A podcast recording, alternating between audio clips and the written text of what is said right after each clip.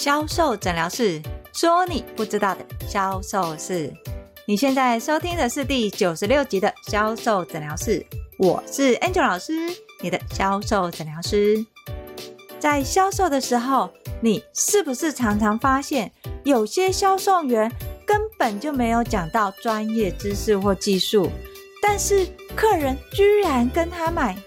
更甚至于，有时候销售人员从头到尾只是在夸大或是情勒，为什么这样的方式客人还是会买单呢？如果你想知道到底要怎么做才可以做到情感销售的话，就来听我们今天的销售诊疗室吧。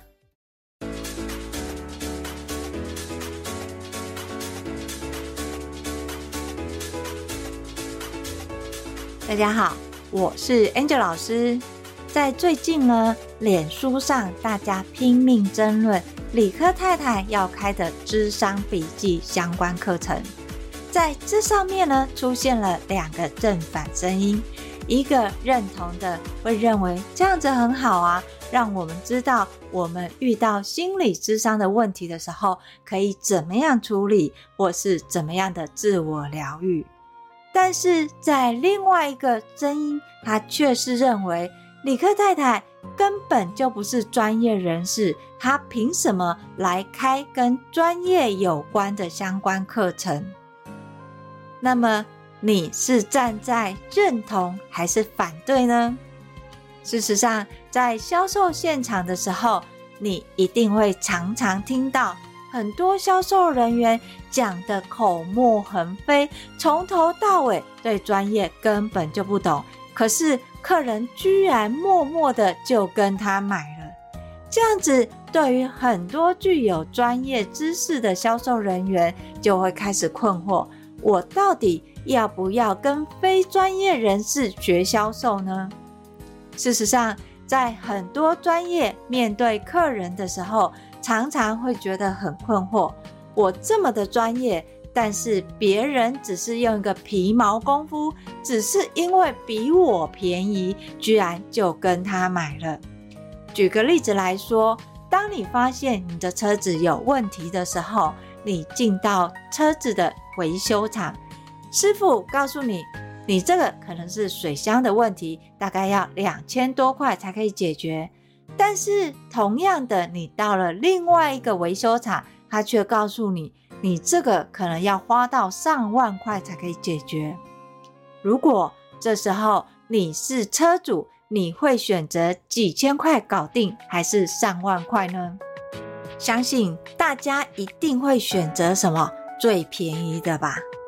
Angel 常常说，所谓专业的价值来自于你的客人懂不懂你的专业价值，你的客人对于你的专业愿不愿意采取行动，就是花钱买你的专业。但是绝大多数的客人对于专业其实是不理解的。如果你的专业只在于我的技术跟知识的话，对于所谓的销售专业这一块完全没有概念，那么你就会被顾客认为你的专业是没有价值的。为什么？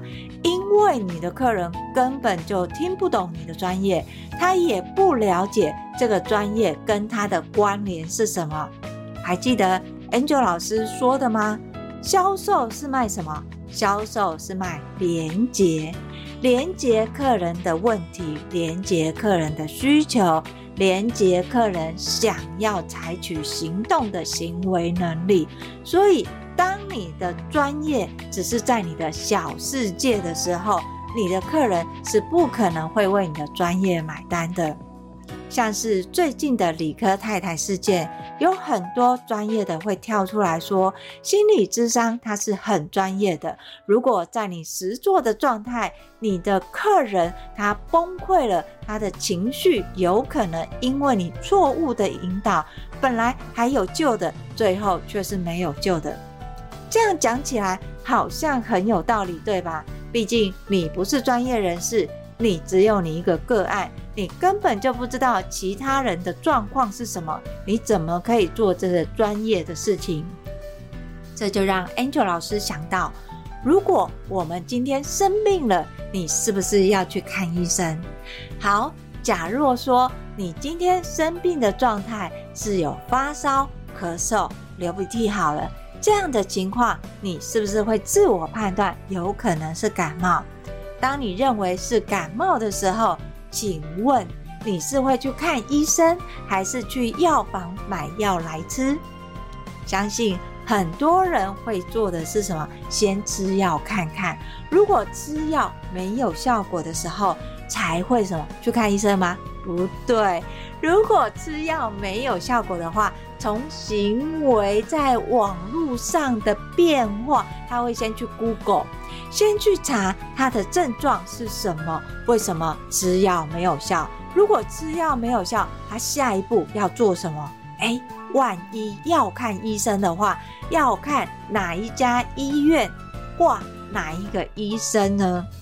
所以有很多医生、专业人士会抱怨说，每次病人来看我的时候，总是会说：“医生啊，我的病是不是什么什么什么，还是是什么什么什么什么？因为我的症状啊，跟网络上说的什么一模一样。因为呢，我在网络上有看过，通常怎么怎么样就会变成怎么样。所以，我有没有可能是网络上说的这样呢？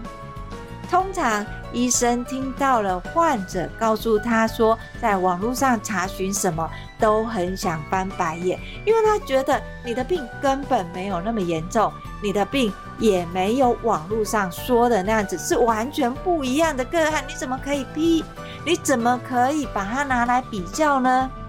但是医生，在你翻白眼之前，你要知道，病人为什么会来找你？因为他也是从网络上搜寻，知道你是看哪种病的专家，所以他特别来挂你的号啊。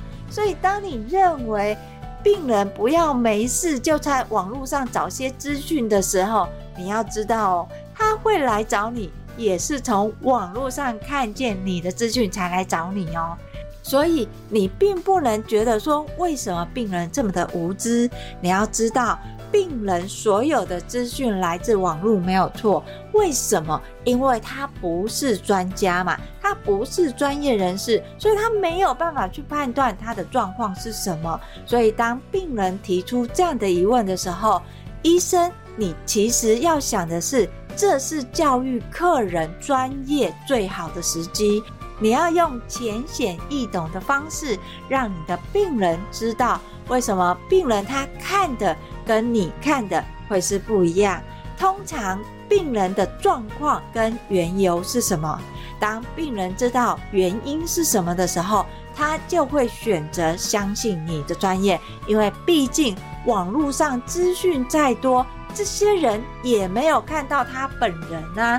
对病人来说，医生就在眼前，他有看他自己的经验，也有看其他人的经验。所以，当医生愿意花点时间让你的客人理解他的专业，用白话的方式，你的病人就会愿意相信你的专业价值，进而乖乖照你说的去一步一步的做，像是乖乖吃药啊，多喝水啊，多休息呀、但是如果你只是轻轻的带过啊，网络上那个说的都是假的哦，你那个我知道，就是一副认为这个资讯它是不可信的，等于否定了你的病人想要学习的欲望。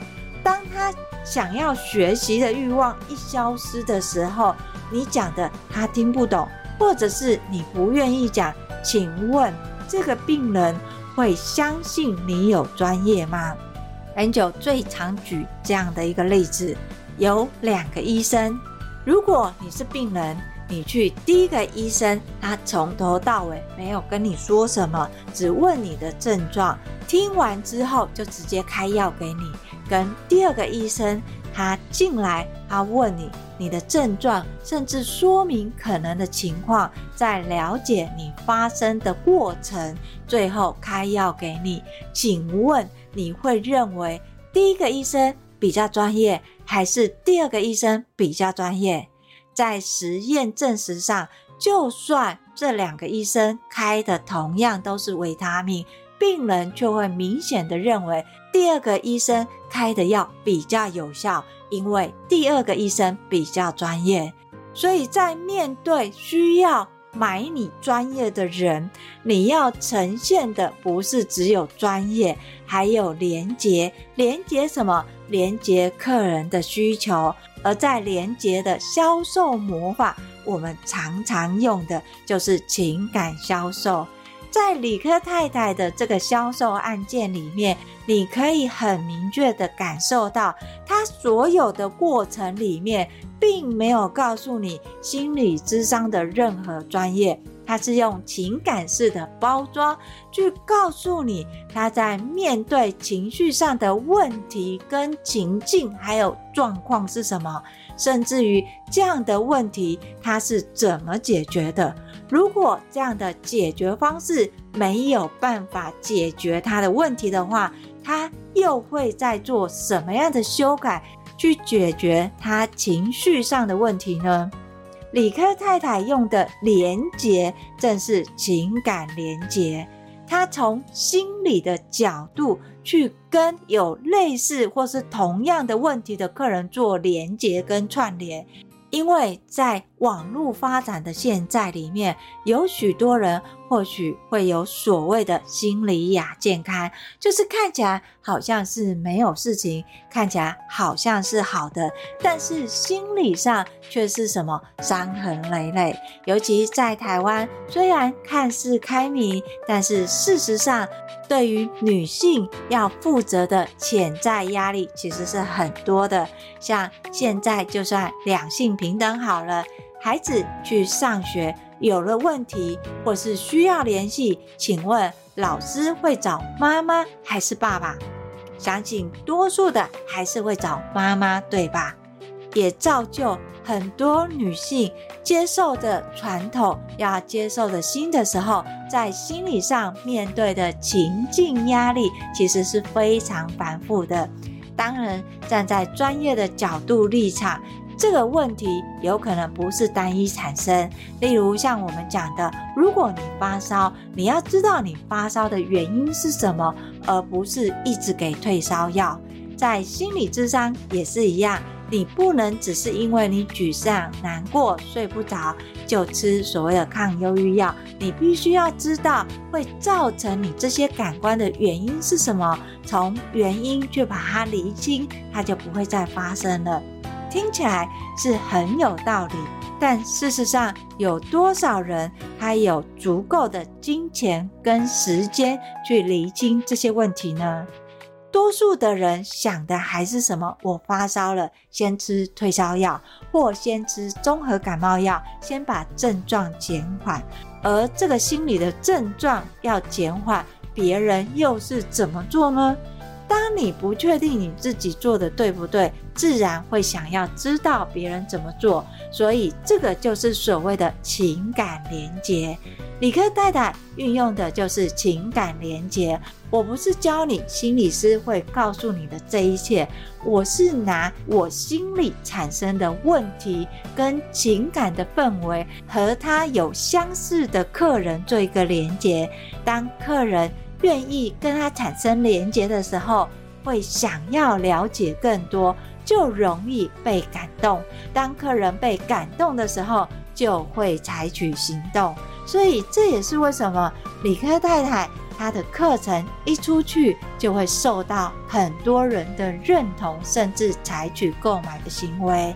但是换言之，正牌的心理师他要开相关课程，就听说过，因为不受市场性，所以就没有开了。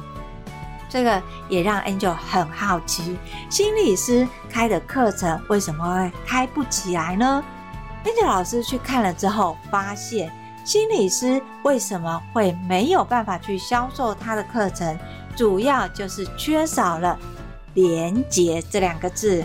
还记得销售卖的是连结吗？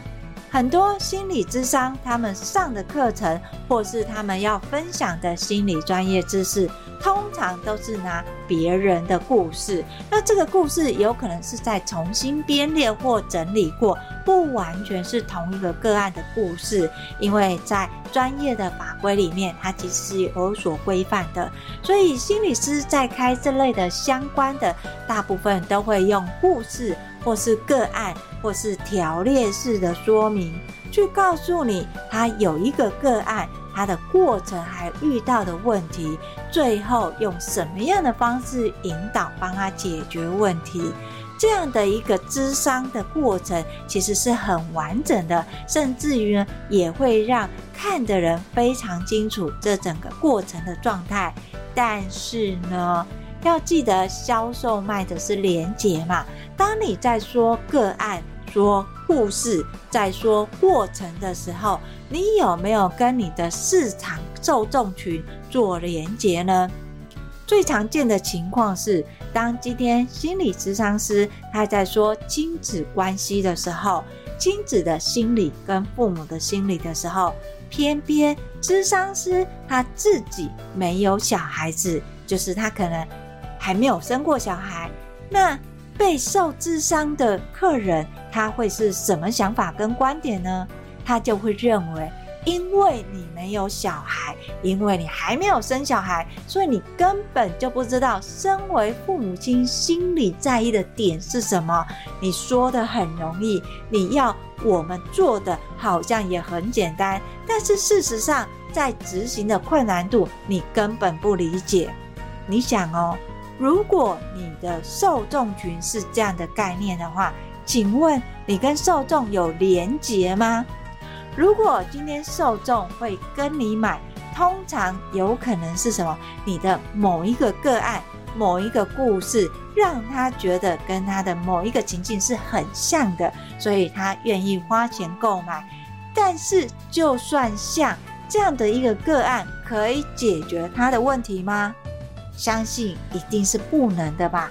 如果要解决受众者心理的问题，一定要让他走进咨商室，才可以真的解决问题吗？就像你的病情，你很多病症，你没有跟你的医生面对面的看，没有做检查，请问医生是会通灵吗？他会知道哦，这个药方是治百病吗？我想不是吧。所以呢，话说回来，就算心理咨商师他今天开的课程，他因为用个案的方式呈现，用专业的方式去呈现，所以相对的，他越专业，他就越不会有客人，因为客人根本就不懂专业，客人根本就没有要知道。这么多专业，尤其有很多所谓的男性咨商师，他喜欢用条列式或是分类的，因为是理工脑嘛。但是你知道吗？真正会寻求协助的都是感性脑，大部分都是女生居多啊。对女生来讲的话，你有方法。有步骤，这些都没有错，但是他的感受呢？他要的是感受。所以，当你今天同样的课程，一个是理工太太开的智商笔记，另外一个呢是心理咨商师开的智商故事。好，两个一样都是用工作坊的方式，在市场上。会卖得好的其实是理工太太这张笔记，为什么？因为它运用的就是情感连接销售，他把他的问题跟现况分享给跟他有一样的，所以这些客人就算他没有类似的，但是他会相信这个是真实的，有人确实发生了这件事情。而面对这件事情，他又怎么样处理？中间又遇到了什么样问题？相对的，就很容易吸引到跟他类似的顾客群。但是心理医师他今天运用的个案，他就会让他的顾客或是市场去检视心理医生本身的状况。像是如果今天心理咨商他讲的是亲密关系，诶，你的客人。请问他会不会看这个心理师第一个结婚了没？就算结婚了，请问他的婚姻幸不幸福？他跟他先生或是另外一半相处的状况理不理想？这些都会是受众群去评估的。为什么？因为当心理咨商师，你今天讲的是个案的时候，他变成只是一个案例，只是一个故事，没有办法跟大众做一个连接。当你没有连接的时候，你的受众群就会转头回来看有没有什么是可以跟他连接的，就会从讲师身上去一一的检视。所以呢，很多人会这么说：你看某某讲两性专家的，他是不是也离婚好几次了？某某在讲亲子的，他的小孩跟他根本都不亲，好像这个就是他的一个成果展一样。事实上也是如此，因为客人要的是什么？连结嘛。所以呢，在面对客人，尤其你的目的是要客人买单的话，要记得理性跟感性，你要选择哪一个？请先从感性去跟你的客人做连接。当你的感性跟客人做连接了之后，客人愿意了解更多的时候，你再提供知识面的理性说明，而在理性说明要记得再加入一些情感销售在里面。很多时候，客人不见得懂你的理性专业，但是呢，他会认为虽然我不太懂，但是好像很有道理。只要这个感动点到了，你的客人就一定会跟你买。所以在面对客人的时候，恩九老师常常说，专业很重要，没有错。但是前提是你要先把你的专业给销售出去。如果在销售专业你不知道怎么做的时候，你就记得先从情感连接去带入。